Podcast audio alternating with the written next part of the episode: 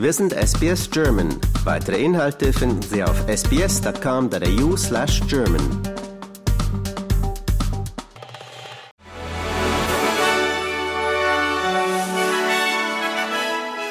Israel führt nach US-Angaben mehrstündige Feuerpausen in Teilen des Gazastreifens ein.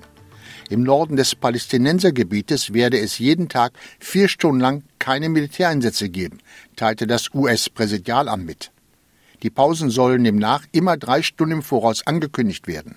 Weitere Zugeständnisse könnte aber nur die Freilassung der knapp 239 Geiseln seitens der islamistischen Hamas bewirken, betonte inzwischen Israels Regierung.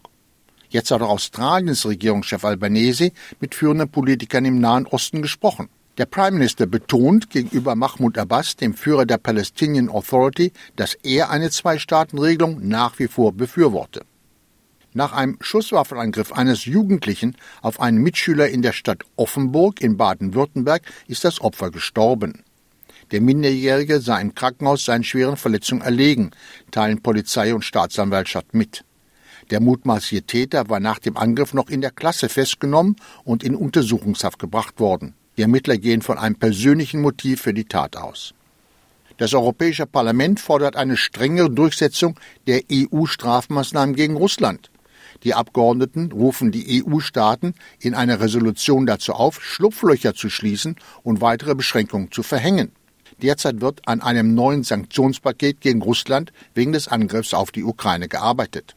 Die Abgeordneten weisen darauf hin, dass EU-Importe von Produkten aus Ländern wie Indien, die mit russischem Öl hergestellt werden, stark gestiegen seien. Eine Hintertür für den Kreml, so sagt Brüssel. Nach der Entscheidung des Bundesgerichts, die unbegrenzte Inhaftierung von Asylsuchern für ungesetzlich zu erklären, fordert die Regierung in Canberra erstmal Zeit, die Implikationen des überraschenden Urteils abzuwägen. Nach Aussagen von Experten könnte damit die Inhaftierung von bis zu 400 Personen in Haft unwirksam werden. Social Services Minister Amanda Rishworth teilt inzwischen mit, die Regierung werde nicht übereilt handeln.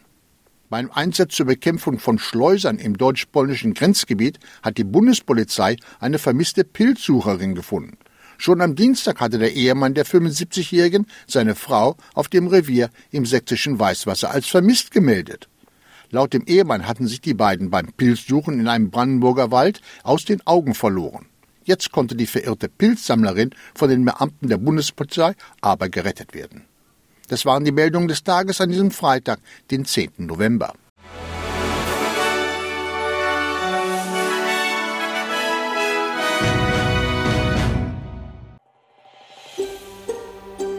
Lust auf weitere Interviews und Geschichten? Uns gibt's auf allen großen Podcast-Plattformen wie Apple, Google und Spotify.